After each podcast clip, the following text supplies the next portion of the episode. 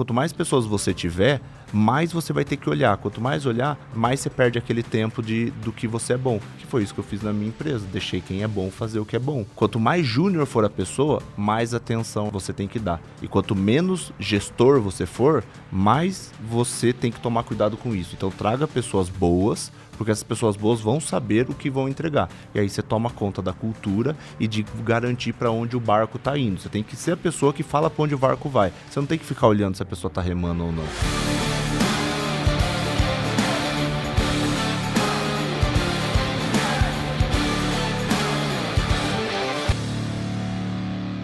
Estamos começando mais um episódio do podcast A Sociedade Digital. Eu sou Fred Petrucci, estou aqui com Rodrigo Vinhas, Lucas Puerto e hoje nós estamos com o nosso convidado aqui, Marcelo Pinaza, especialista em gestão de agências de lançamento. Já teve quatro empresas, vendeu essas quatro empresas e hoje tem três empresas todas no ramo de marketing digital. Você vai contar aqui pra gente um pouquinho. Então, seja bem-vindo, Marcelo Pinaza. Obrigado pelo convite. Estou muito feliz de estar aqui. Bom, um detalhe importante aqui que não foi revelado é que o Marcelo é sócio do Fred e essa foi mais uma parceria que nasceu na Craft. É isso mesmo. Nosso mastermind. E, o- e o, e o Marcelo tem uma agência de lançamento que também foi uma sociedade que foi constituída na Craft. Que inclusive o, o Will, que é o sócio do Marcelão aqui, já deu uma, uma entrevista aqui. Vamos deixar o link aqui para a entrevista do Will, Ele fez um podcast falando sobre o crescimento da agência e da Órbica. E ele contou que um dos grandes fatores para o crescimento da Órbica, que bateu oito dígitos esse ano, né, teve um crescimento rápido, foi a trazer um, implementação da gestão. implementação de gestão, trazendo um sócio focado nisso para ele poder focar na parte de lançamento, na parte de criativo. copy, na parte de, cria- de criação dos lançamentos, que cada vez mais vai tomando o tempo do estrategista. Então, Marcelo Pinaza, nós estamos aqui hoje para falar sobre gestão em agências de lançamento. Qual que é a importância desse negócio? E eu tenho uma informação muito importante aqui que você só entrou nessa, só ou principalmente entrou nesse mercado de gestão porque você contraiu uma dívida milionária. É isso? Conta pra gente essa história. É, na verdade, quase milionária, né? 840 mil, mas já é o, é o suficiente para tomar banho chorando. mas, Posição Marcelo, eu não, eu não consigo imaginar um cara de 1,90m, 2 metros, não sei quanto você tem de altura, tomando banho chorando. É, mas Mas acontece. rola, né? Mas rola. Acontece. Imagina dever 840 mil. É, não era na pessoa física, né? Era na empresa, mas resumindo... Mas o telefone que toca é na física. É, mas resumindo, o que, a- o que aconteceu foi. A gente tinha. Era eu e mais dois sócios, a gente tinha uma empresa de produção de eventos e de marketing, mas mais marketing de guerrilha, promoção, essas coisas. E a gente fechou um projeto muito grande com a Ambev para fazer a distribuição. é, no interior de São Paulo e norte de do Paraná, de bebida, fazer ativação de eventos. Só que como era três moleques, a Ambev não confiou na gente para fazer a gestão e colocou uma empresa no meio para fazer essa, é, essa gestão. E daí o que aconteceu? Essa empresa deu calote na gente e na Ambev, porque eles recebiam o, o dinheiro e passava para a gente. E aí o que aconteceu? A gente já ficou sem receber, porque a empresa cresceu para caramba para atender tudo. E paralelamente, a Ambev resolveu contratar gente e pular a empresa, só que eles pagam em 180 dias. Então isso foi acumulando. E como eu trabalhava com eventos também, o Vinha sabe bem disso, para você fechar uma data, cara, seis, sete meses antes, você já precisa dar o sinal, precisa pagar. E esse acúmulo foi acontecendo. Só que eu não queria tirar ninguém da equipe. E aí o que aconteceu? Eu peguei um capital de giro, como toda a distribuição de bebida era na nossa conta, entrava muito dinheiro, porque a- entrava o dinheiro da bebida, a gente pagava Ambev e distribuía. Então eu tinha um bom crédito para poder pegar financiamento, pegar empréstimo.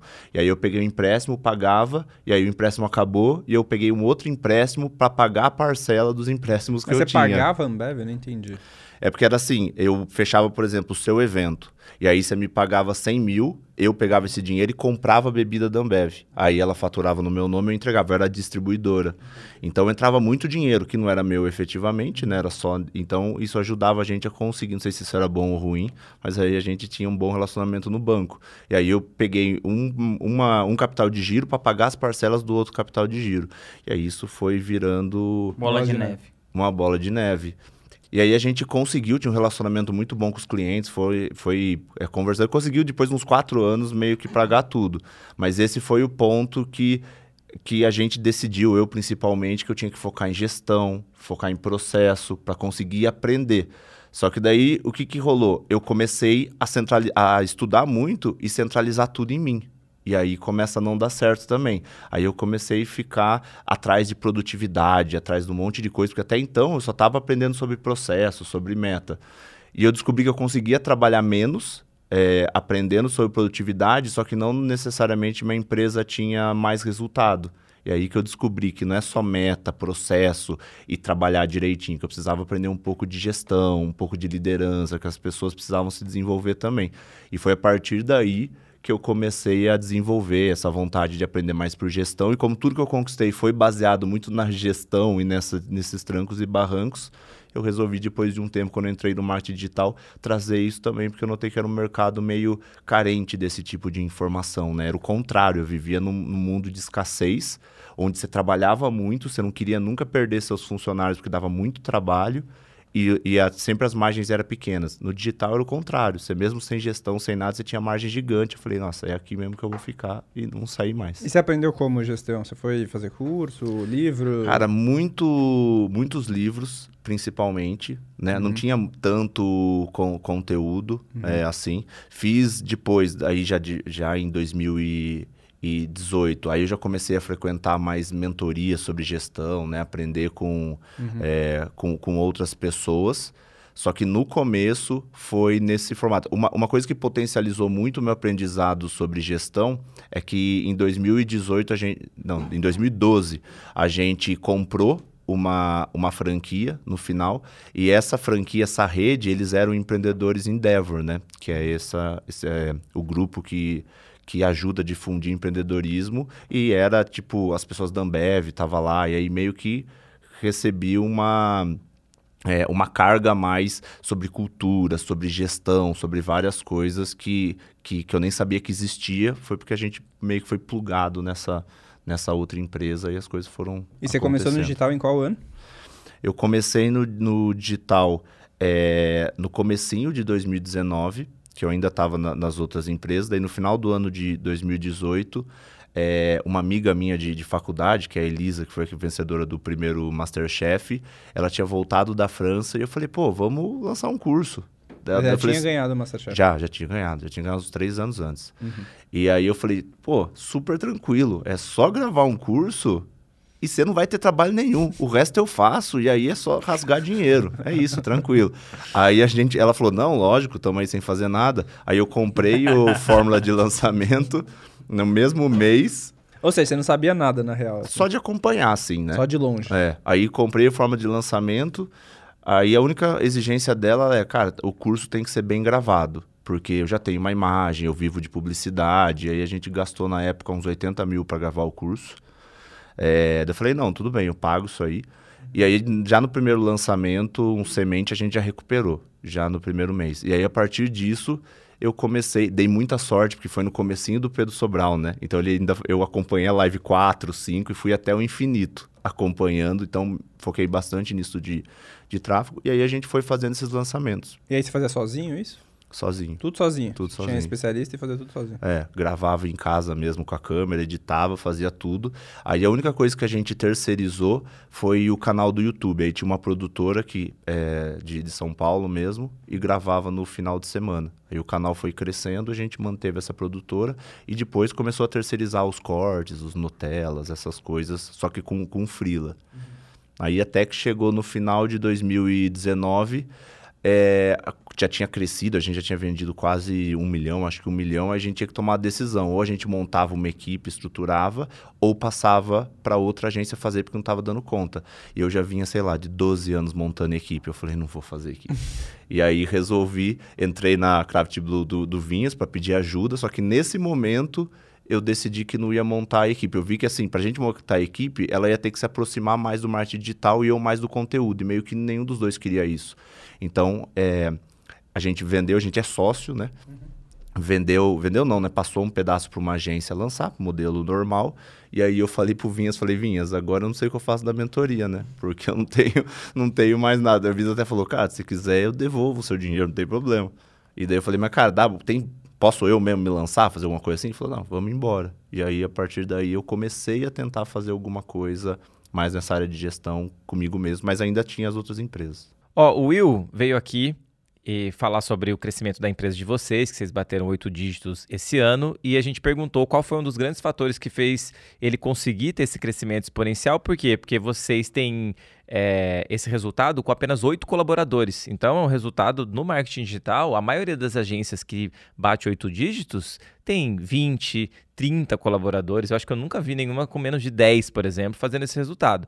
Para vocês fazerem isso, ele falou que foi é, a sua entrada entrar com um sócio. E ele bateu nessa questão de ter uma pessoa que olha para isso. Como que, como que você vê que a gestão muda o jogo, acelera o crescimento de uma agência de lançamento ou de um, de um, de um estrategista, especificamente falando? E só, e só para entender assim na história, por que, que você não quis montar a equipe naquela época e o que, que mudou na sua cabeça que depois você quis montar essa equipe com o Will? Eu acho que é um pouco é, do, do, do, modelo que estava se formando ali. Porque ali, se eu fosse montar a equipe, eu ia ter que ser o estrategista, eu ia ter que ser várias coisas. Ah, e eu ia ter que me aprofundar muito. Era um acúmulo de funções. Isso. E, eu, e tem o lance da sociedade também. Tanto que ne, no, no, final de 2019, antes de tomar essa decisão, eu levei a Elisa no, no FL ao vivo.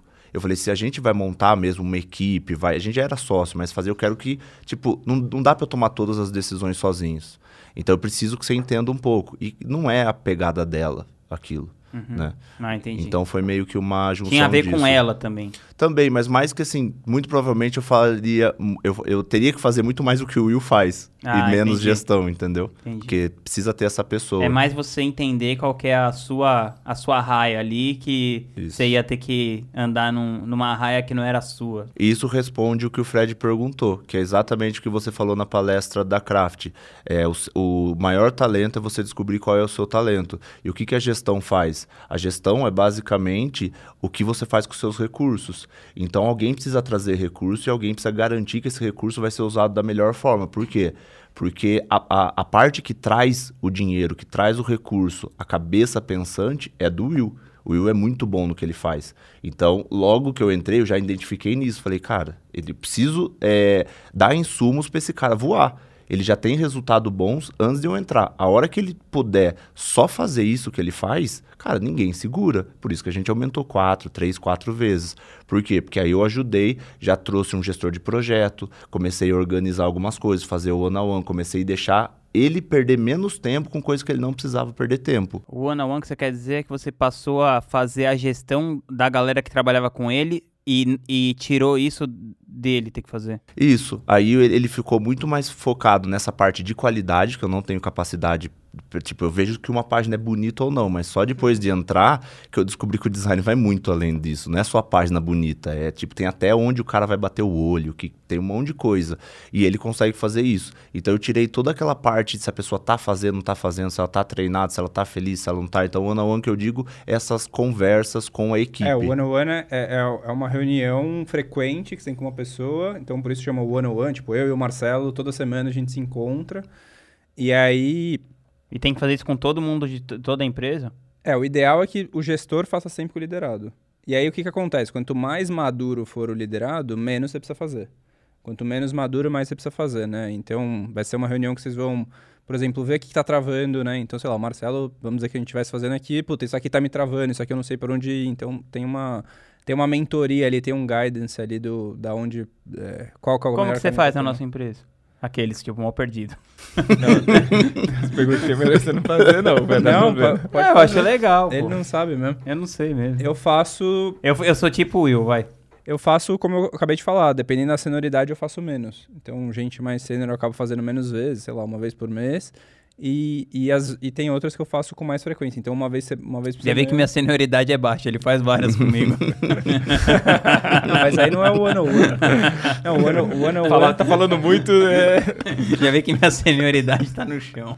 Não, é, é tem diferença do one on one para reuniões normais, né? Então, ah, vamos, vamos fazer uma reunião para falar de, uma, de, um, de um novo lançamento, um novo produto. Isso é uma coisa. O one on one é uma reunião específica com um horário marcado que você vai tentar ajudar a pessoa a destravar alguma coisa. Ah, é Ou... é tipo uma reunião de... É uma reunião estruturada, tipo de feedback, não sei. É, deixa É, eu, tem eu umas- explicar que fica mais fácil. Tem, uma sec- tem, tem várias formas, né? Por isso que tem a ver com a senioridade. Quanto menos senioridade você tiver, mais você faz o one-on-one querendo ajustar a rota. Então, você fez isso, não fez... À medida que vai passando o tempo, você pode fazer o one-on-one focada é, em criar é, intimidade, líder liderado. Você pode fazer um para falar sobre plano de carreira. Você pode usar o one-on-one para, às vezes, corrigir, para dar feedback positivo ou negativo, para falar da vida da pessoa.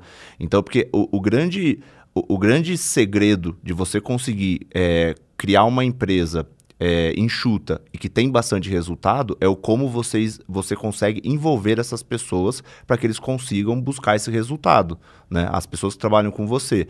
E o segredo do one on one para isso é que você conhecendo a pessoa, você consegue em algum momento linkar o que essa pessoa quer com os resultados da empresa. Então, por exemplo, se o sonho dessa pessoa é ser líder de algumas pessoas e você consegue que as metas dela leve a isso, é o momento que você linkou o desejo pessoal dessa pessoa com o resultado da empresa. É aí que o negócio estoura. Ah, que legal. É, porque na nossa empresa, por exemplo, eu vejo isso. Se eu tenho.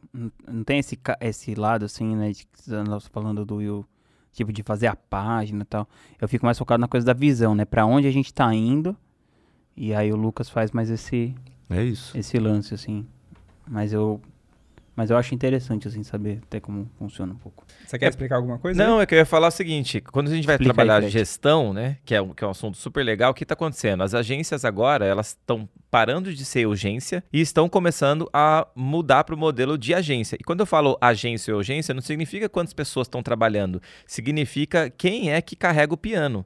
Então, quando você pega uma, uma agência que tem 10 colaboradores, mas todos os grandes processos estão sempre nas costas do estrategista, a partir do momento que acontece alguma coisa com ele, ou ele não tem tempo, ou ele sai para ir para um treinamento, ou ele está fazendo uma outra coisa, aquele processo trava. E trava completamente. Existem Que o, processos. que o estrategista é o gargalo. Isso Ele é o rola muito. gargalo, co- rola muito. O que, que acontece? Ele tem pessoas abaixo dele que são operacionais, que a gente chama de tarefeiro, só que a pessoa não consegue tomar decisão, não tem capacidade de tomar decisão muitas vezes, ou ele não foi treinado para tomar decisões. Mas a maioria das vezes a responsabilidade é do próprio estrategista que não deu autonomia para essas pessoas. Isso, né? só que dar autonomia é um processo de gestão. Então, às vezes, primeiro, você tem que contratar a pessoa certa. É, 90% dos problemas ou das soluções de uma empresa é pessoas. Então, você contratou a pessoa errada, É isso que o Rafa Leite falou no outro podcast, né? Foi isso que ele comentou. Ele falou, cara, a primeira coisa que, que, eu a, saquei... que a coisa que mudou o faturamento dele de 3 para 17 milhões foi contratar as pessoas certas. É, ele fez duas coisas legais. A primeira, ele falou: eu entendi que eu não vou fazer, jogar esse jogo sozinho. Preciso trazer pessoas boas. E ele não se eh, gastou energia para aprender tráfego. Então ele nem sabe apertar o botão. Então o que, que, que isso força ele Eu quando. sou Tim não sei apertar o botão também. É, não sei apertar o botão. Mas isso é bom no sentido de que, se dá problema, ele não vai cair no erro de parar de nadar na raia dele para ir lá resolver o problema do outro. Não, ele vai resolver o problema de vez. Coloca uma pessoa lá que consiga resolver. E isso parece que no começo você vai andar mais devagar, talvez, com o seu negócio. Eh, Os lançadores que nos ouvem, a maioria aprende tráfego, copy e tudo mais. Não tem problema, mas o problema é você não ficar especializado numa, naquela, no seu talento, né? Que é o que você fala. Então, essa é uma parte, contratar certo. A segunda é ter tempo para desenvolver. Só que se eu estou fazendo lançamento, escrevendo copy, fazendo tráfego, caçando especialista, desenvolvendo especialista, que horas que eu vou ter tempo para sentar, para conversar com um funcionário de um negócio que não tem um resultado prático? Cara, eu só quero saber da vida dele, eu quero saber os sonhos de vida. Pergunta para quem está ouvindo aqui, você sabe os sonhos de vida dos seus funcionários? Você sabe o que, que eles sonham para a vida deles? Você conhece se eles têm filhos, se eles têm cachorro, se eles querem viajar para algum lugar? Então, esse tipo de coisa você só consegue se você tiver tempo. Ou até mais simples, saber de todas as funções que o seu colaborador faz na sua empresa, qual que ele mais gosta. Às vezes você tem um puta designer lá que está implementando página que nem louco e na verdade ele gosta de fazer identidade visual. Só que, tipo, ninguém conversou com ele. Então ele tá lá fazendo um negócio que por 500 reais uma pessoa implementaria a página.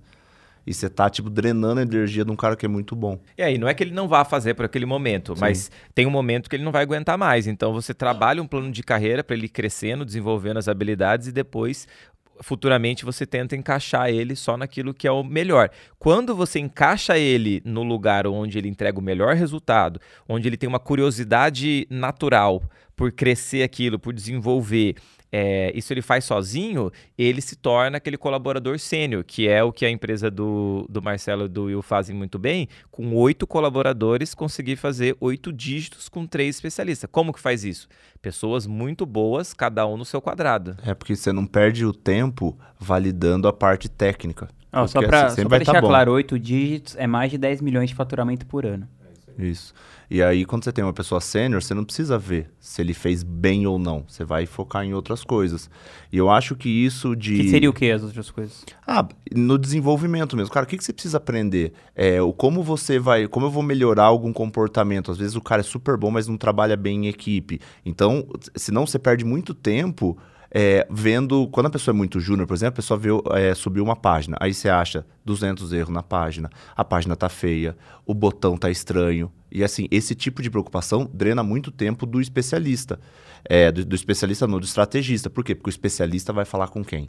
Vai falar com ele. Então, esse tipo de, de coisa. E a gente não foi acostumado a pensar em gestão, então a gente não faz isso. Isso é muito por conta do como é, de, ser um mercado novo. Porque vocês estão no mercado há bastante tempo. Antigamente, você fazia, você quase nem precisava é, produzir conteúdo, você seguia o fórmula de cabo a rabo e tinha resultado, com pouquíssimo conteúdo, só fazendo. Daí o que, que aconteceu? Você não precisava saber muito de gestão. E aí eu até, eu até brinco que é o, o, o mito do estrategista digital, né? Quando a gente está na. Quando a gente monta, sei lá, uma padaria, você vai lá, abre um CNPJ e aí você virou um empresário. Aí você vai procurar Sebrae, vai procurar essas coisas que validem o fato de você ser um empresário. Agora, quando você abre uma agência, você abrir um CNPJ, você não se intitula um empresário, você se intitula um estrategista digital. Então você vai procurar é, Érico Rocha, Icaro, Ladeirinha, você, você vai procurar outras pessoas que são excelentes na parte é, de venda, na parte de estratégia, mas cada vez mais a sua empresa vai se afastando da gestão e vai virando cada vez mais uma empresa focada em, em receita, né? Então, esse é um problema. É um E- negócio, não uma empresa. Exato. E aí começa a ter esse. Só que antes isso funcionava super bem, porque você tinha tanta receita que não faz diferença. Sai contratando, paga mais caro, uma hora a conta fecha. Não, o Facebook era três vezes mais barato há cinco anos. Isso. E você, como tinha pouco conteúdo, você não precisava de uma super estrutura. Qualquer página é, feita e algum programa automático, cara, você não postava nada em nenhum lugar. O a CPL gente já trazia fazia gente. nas primeiras do English Yourself, a gente postava duas vezes por semana e só. É, Esse era o conteúdo da Isso semana. era em 2017.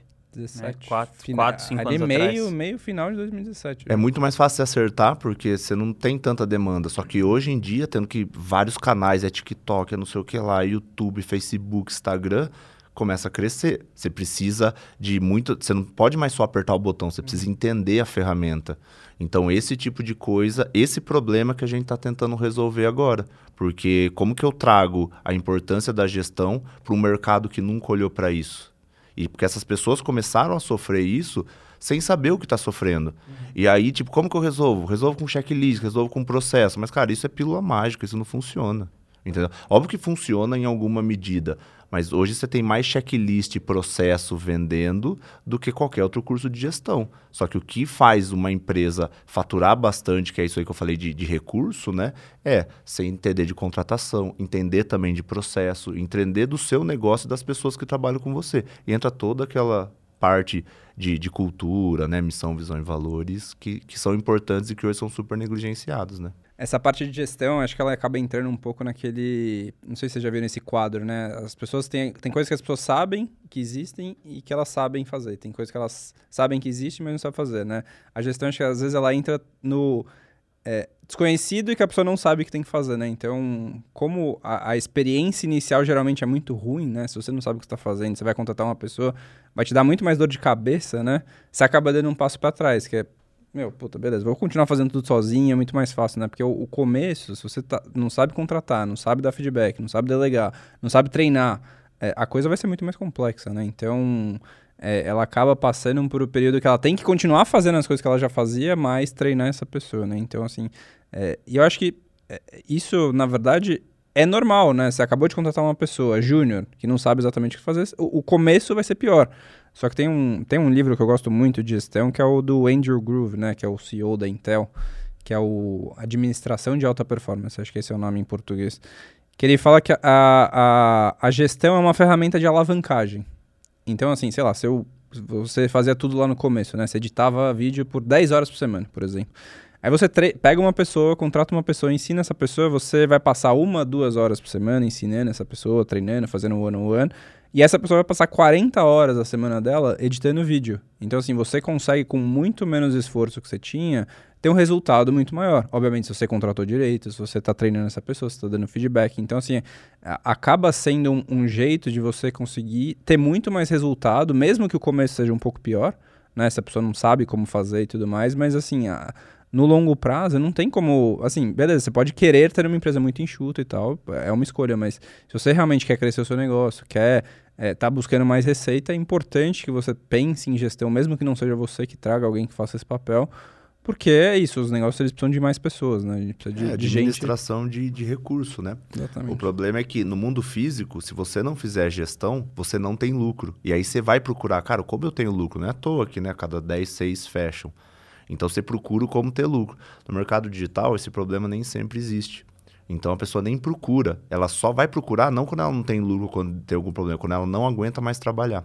Ou quando ela está deixando muita oportunidade de lado. Aí ela vai procurar. Só que isso não é no começo, né? Muitas vezes a pessoa tenta de tudo. Antes de descobrir que ela precisa otimizar os recursos e ter pessoa melhor para ela gastar mais o tempo dela no que é bom, ela vai tentar outra estratégia de lançamento, ela vai tentar desafio de 60 dias, ela vai tentar perpétuo, ela vai tentar de tudo, porque ela não acha que o problema é a gestão, que é o tempo dela. Ela vai tentar alguma outra estratégia porque está dentro disso que você falou, dentro dessa parte que ela, que ela sabe que dá para resolver, porque a outra, a outra provavelmente é desconhecida para ela. Agora, Marcelo, é, o Will veio aqui e fez uma propaganda que a vida dele mudou radicalmente com a sua entrada. Eu queria saber, assim, quais foram as principais mudanças ah, tá. E complementando, um mês atrás eu tava vendo. Eu não lembro a propaganda. Como é que foi a propaganda, Fred? Conta aí.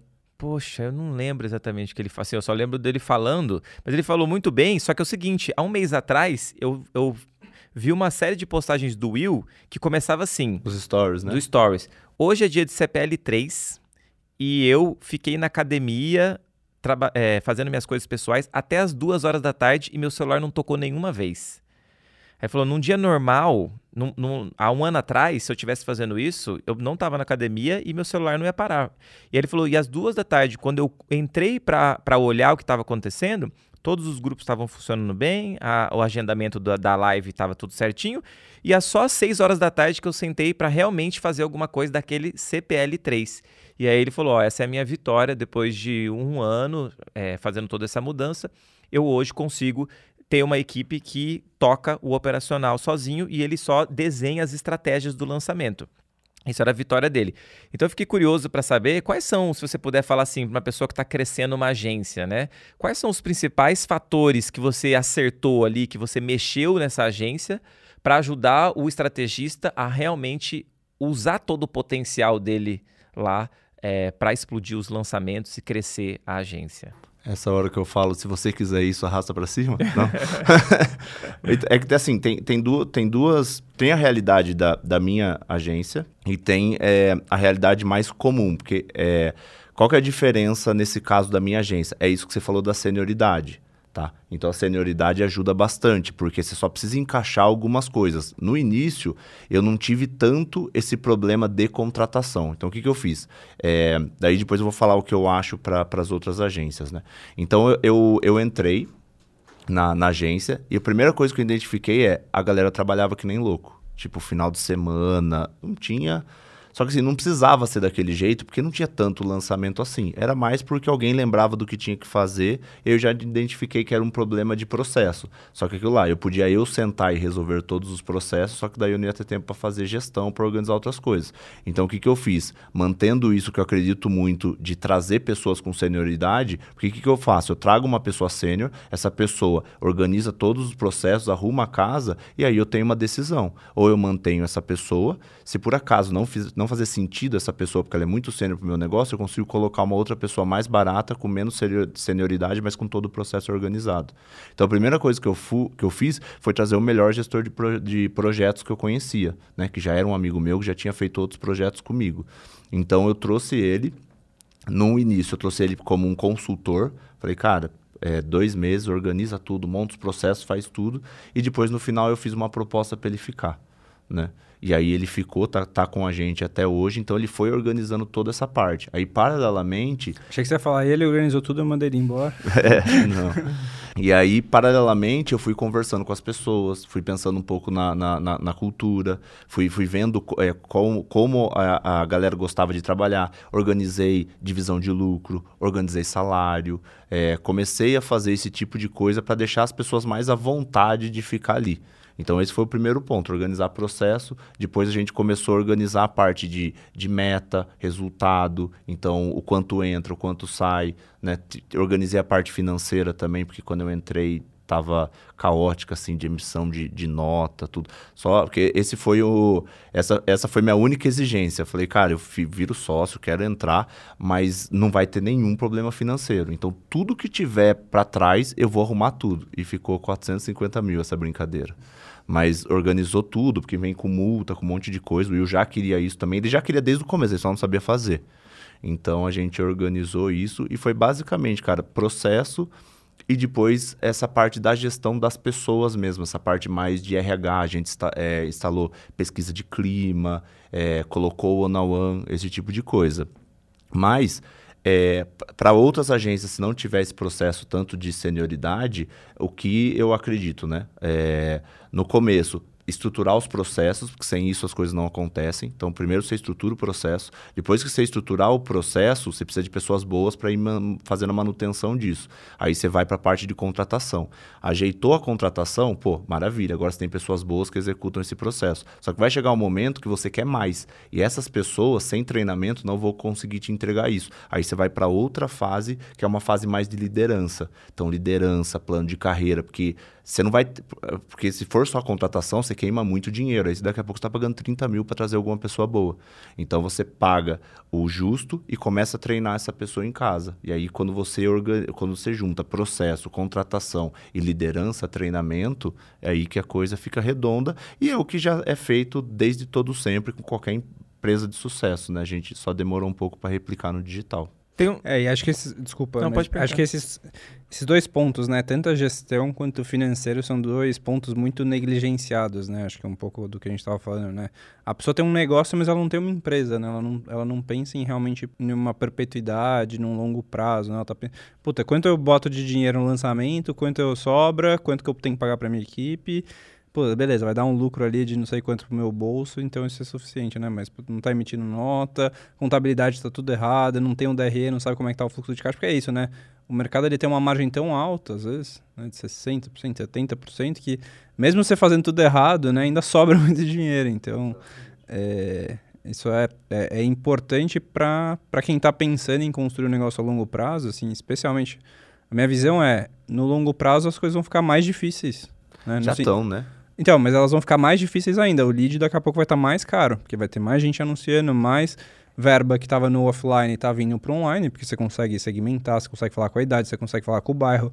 É, então, assim, você tem várias vantagens que quem não tem um, uma empresa efetivamente, né, quem tem um negócio que é geralmente dependente de uma única pessoa, vai sofrer muito lá na frente. Se você não pensar em esteira de produtos, em gestão, nessa parte financeira e contábil, né? Então, porque é isso, se você tem um erro de contabilidade, você vai tomar uma puta multa lá na frente e você quebra a empresa, né? Se você não está preparado para isso, para isso acontecer, você, você pode... Jogo. Exatamente, é o risco de ruína, né? Então... E oportunidade também, né? Porque é, tem a parte excelente das margens ser altas. Então chega uma hora que, cara, você poderia, você tem às vezes capacidade para lançar uma outra pessoa e não lança. Com muitas vezes a gente conversa, né, às vezes com, com as pessoas e fala assim, cara, se você colocasse um e-book para rodar, quanto você acha que aumenta o seu faturamento? Ah, uns 20 mil por mês. Isso entra limpo. Ah, é, é, é entra porque eu tenho a base já pronta. Então por que, que você não faz? Porque a pessoa não tem tempo né? Porque tá com outras coisas. Então, do mesmo jeito que tem a parte de, de, de, ruim de você ter tanto resultado que você negligencia, a oportunidade também tá aí. Porque qualquer coisinha, qualquer iniciativa, um perpétuo que você coloca para rodar, um lançamento que você estrutura um pouco é, melhor, porque você sentou para desenhar, uhum. é, que daí entra essa história de temático e tudo mais, tudo isso exige, exige tempo. E esse tipo de ajuste que você faz te dá muito resultado. Então, não é só a parte do medo de fazer alguma coisa errada e quebrar a empresa, mas tem o tanto que você está deixando também de ganhar de dinheiro na outra ponta, né? Essa é a, a maravilha do digital, né? Total. Mas um, um dos maiores desafios da agência é quando você começa a crescer, ser, ser estrategista e ser gestor não são é, não é a mesma coisa. Então, o cara, quando você é estrategista, é uma pessoa que aprende processo de lançamento. A pessoa sabe fazer lançamento, ela é muito boa nisso. E esse é o primeiro desafio de toda de todo estrategista ou especialista, né? Você tem que aprender a lançar. Só que depois que você aprendeu esse processo, você quer contratar uma equipe para você não ter que mais fazer o operacional do negócio. Qual que é o problema? O problema é que na hora de contratar, é, a gente não está acostumado, a gente, é, na gestão a gente diz que o, o, ciclo é assim. Primeiro eu começo contratando as pessoas que eu gosto. Eu gosto de você, eu te contrato. Eu contrato meu pai, minha mãe, minha tia, minha avó, né? Então é isso que a gente vê quem está começando, contrata os amigos, o primo, todo mundo ali. Só que depois de um tempo com aquela pessoa, você começa a perceber que, é, que apesar de você gostar dela, ela não é competente para aquela função. Ela não sabe mexer no Excel direito, ela não sabe mexer na ferramenta. Então ela não tem aquele domínio. E aí você fala, bom, vou demitir agora é, quem são meus amigos, minha família, quem eu gosto, e vou contratar pessoas competentes que consigam realizar aquela função. E daí você descobre que quando as pessoas são muito competentes, só que você não gosta de trabalhar com elas. Então você tem outro problema aqui agora. Então como que você faz? É a terceira vez que você contrata direito. Você contrata pessoas competentes e que você gosta de trabalhar. Então é aí que você forma uma cultura Onde boa. Onde essas pessoas estão? Onde essas pessoas estão? Essa, essa é a última pergunta, né? É, e aí a pergunta para você, Marcelo, hoje existe um desafio que o marketing digital ele cresce não, muito rápido. Desculpa, acho que tem uma regra que eu sigo que é você nunca pode contratar alguém que você não pode mandar embora. Eu tava pensando nessa regra também, que essa aí eu sigo. Essa, explica essa aí, porque a maioria das pessoas não começa assim, né? É, porque assim, se você contrata a sua mãe para cuidar do financeiro da sua empresa, porque ela trabalhou em algum lugar e tudo mais, é... Meio tenso mandar a mãe embora, né? É, exatamente. Aí você vai passar. Mãe, tá na... demitida. Aí você vai passar Tem uma mentorada que imagina, fez isso, né, essa... demitiu a mãe. Mas depois contratou de novo. então, aí é isso. A pessoa não pode mandar a pessoa embora, né? Porque aí, aí vai trazer todas as outras ramificações na família. Então, assim. Agora que é... imagina assim: sua, sua mãe vê o seu lançamento estourando, ela vai falar: Filho, me empresta dinheiro pra comprar uma casa. Aí você fala: Putz, mãe, não vai dar agora. Ela. Tô sem dinheiro. Você fala: Mãe, tô meio sem grana. Aí ela olha lá o seu saldo, tipo. É, então. Fala, tá nada, tô vendo aqui sua conta. Então, sempre evitar que você entre nessas situações delicadas, né? É, tem muita, muita questão de herdeiro também, recentemente está saindo. É, a dificuldade de você conseguir passar, né? O... Hoje até se coloca em contrato que os herdeiros nem podem entrar mais em algumas empresas, já corta. Sim. Na... Não, é, é uma, uma complexidade bem grande, é. né? A sucessão, sucessão empresarial, né? Tem... O Flávio Augusto fala muito que toda empresa nasceu para ser vendida ou ela vai ser vendida lá na frente por um décimo do que ela vale, né? Então, assim, isso, essa questão também é super importante. É muito difícil de você conseguir organizar a sua empresa para isso acontecer de uma O problema simples. de você contratar um, um, um, parente é porque ele afeta a sua tomada de decisão do que é melhor para a empresa. Você para de pensar no que é melhor para a empresa e você começa a pensar como que eu faço para manter essa pessoa feliz. Então, às vezes, é aquela pessoa não está performando, ela não está... É, imagina você coloca lá sua mãe no suporte. E aí você precisa avaliar NPS dos alunos, você precisa mexer em taxa de reembolso dos pro programas, vender mais, sei lá. E aí você fala para sua mãe, ela não sabe nem é, entrar no WhatsApp direito. E aí você faz o quê? Aí você começa a deixa aquela pessoa lá, e começa a trazer outras pessoas, só que as outras pessoas começam a crescer e sua mãe começa a perceber, ou sua mãe, sua irmã, tanto faz, que ela fica meio inútil naquele processo, que parece que ela é café com leite. Qual que é o problema disso? Você cria uma cultura de permissividade de ter uma pessoa que é café com leite ali no grupo. E os outros começam a falar, tá, mas peraí, ela ganha o mesmo que eu, às vezes ganha mais que eu, só que faz metade do meu trabalho, aí você cria uma confusão na cabeça das pessoas, que é o que a gente fala de meritocracia, esse tipo de coisa. Então você mexe na cultura. E aí eu estou tentando, eu gasto energia pensando num colaborador, na mãe, no pai, no irmão, só que eu não estou pensando que é melhor para a empresa.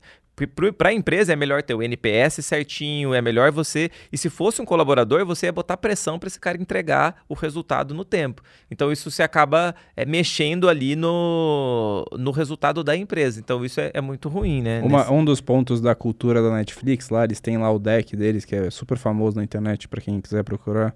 É, deck de cultura da Netflix, eles falam assim: nós, nós somos um time um time de estrelas, mas não uma família. Né? Isso está dentro do, do deck de cultura. A gente não tem essa preocupação de, ah, meu pai, não sei o quê. A gente tem uma relação de trabalho, né? A gente precisa, do mesmo jeito que um jogador de futebol lá vai jogar com outras pessoas muito boas também, ele precisa, você precisa conseguir performar bem em grupo e tal. Então, assim, não é uma questão.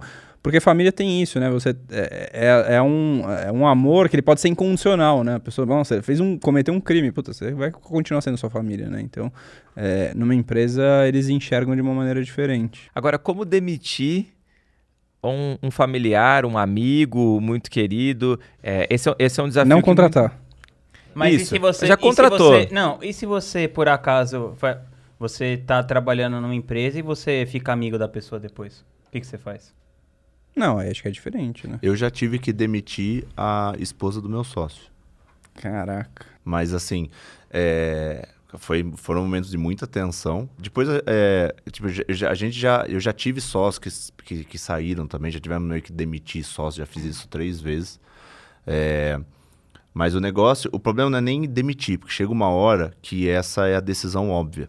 O problema é que antes da demissão, você gastou muita energia.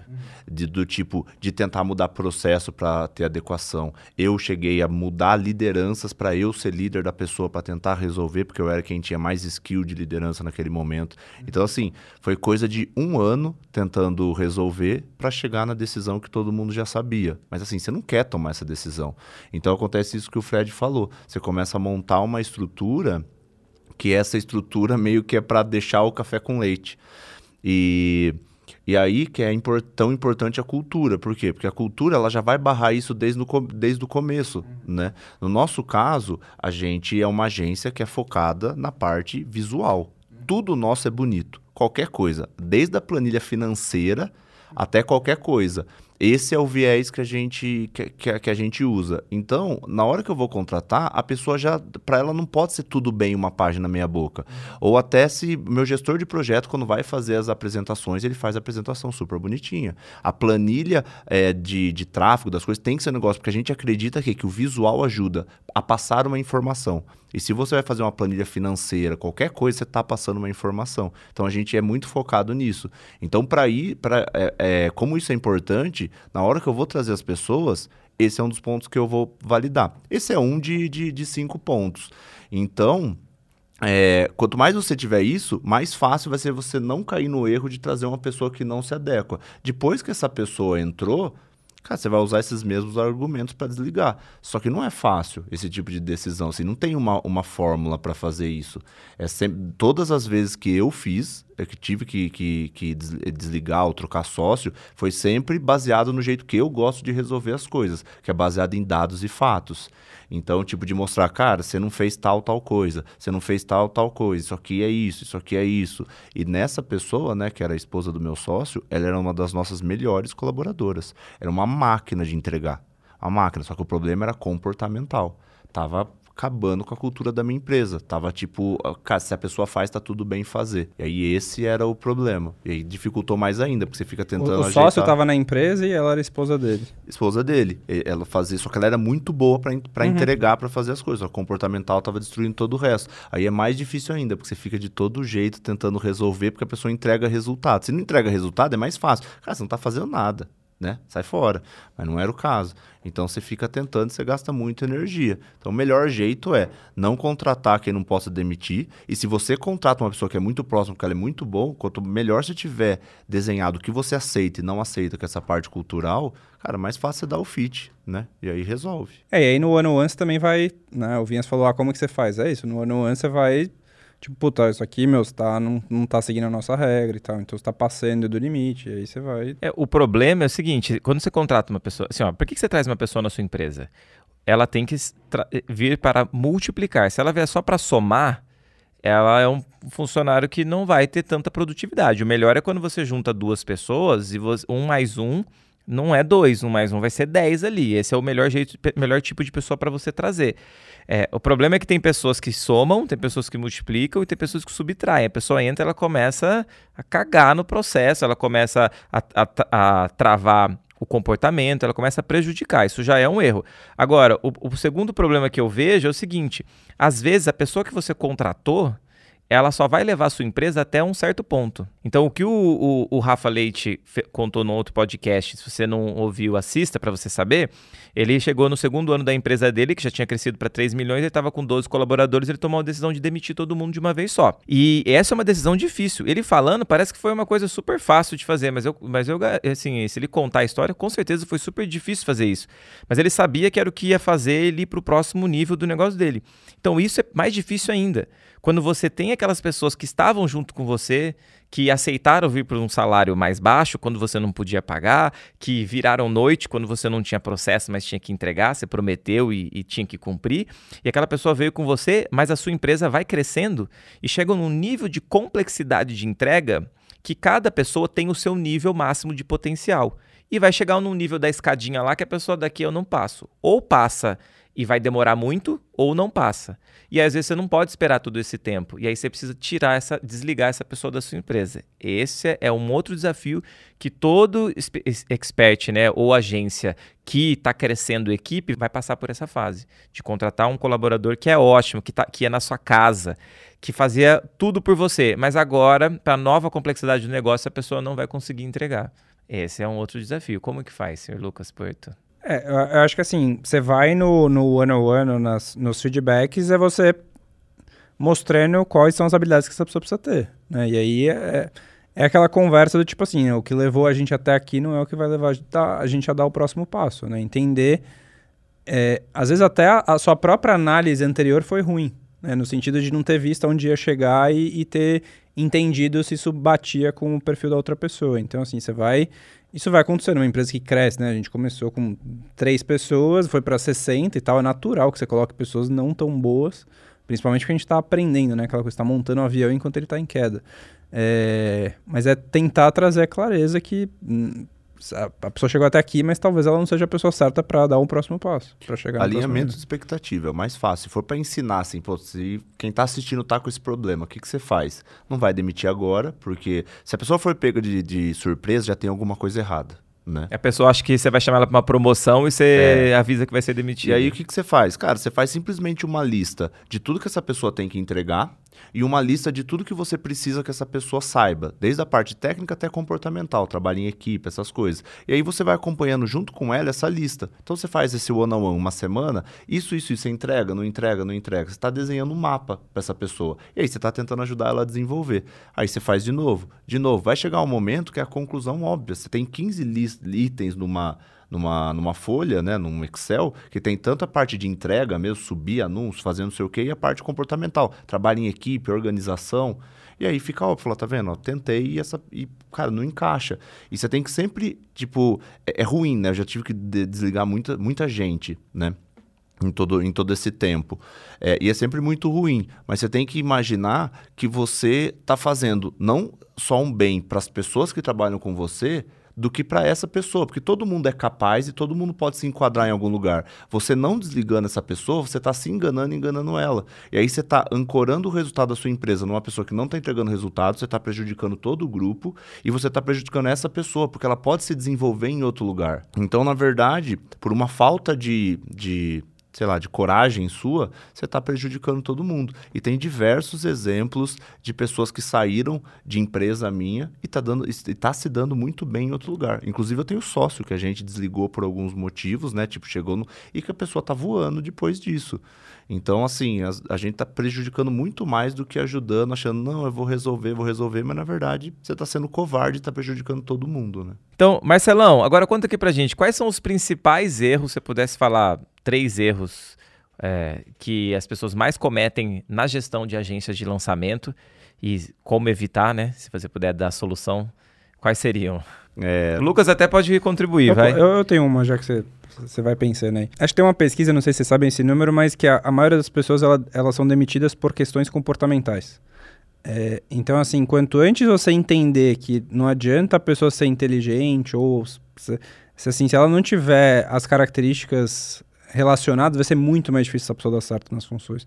Então, eu vou dar um exemplo mais pragmático, né? Então, vamos dizer, o, o, gestor de tráfego é uma pessoa que precisa lidar muito com planilha, com muito número, com otimização, com verba. Precisa ser uma pessoa muito detalhista, né? Porque se você erra lá 10 mil e bota 100 mil reais por dia, você tá, vai gastar 100 mil reais às vezes que você não podia gastar, né? Isso é, já aconteceu com a gente, enfim, mas é uma coisa que foi evoluindo.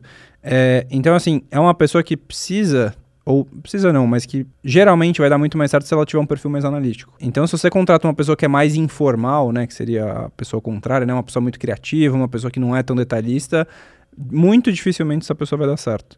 E aí você contrata uma pessoa, pessoa legal e tal, mas aí pelo aí ela vai começar, ela posta o um negócio errado, ela coloca a verba errada, ela sobe o anúncio errado. Você fala, pô, meu, tô dando feedback, tô tentando, mas tipo assim, não é o natural dela. Né? Então, quanto mais você força nisso, é, eu acredito que você precisa entender isso antes, né? Então, quando você começa a entender isso antes, é, isso ajuda muito na contratação, ajuda muito no desenvolvimento, ajuda muito no processo como um todo. Então, para mim, esse seria um, uma, uma, questão assim que eu acho que é, é bem importante para uma boa numa agência de lançamento e, e, basicamente em qualquer empresa, né? É, certeza. Então, o primeiro ponto que eu vejo que, faz, que fazem errado, que é meio polêmico assim, é é, é, achar que a pessoa sozinha vai conseguir. Eu não acredito que uma empresa cresce tendo apenas um dono, um, um sócio.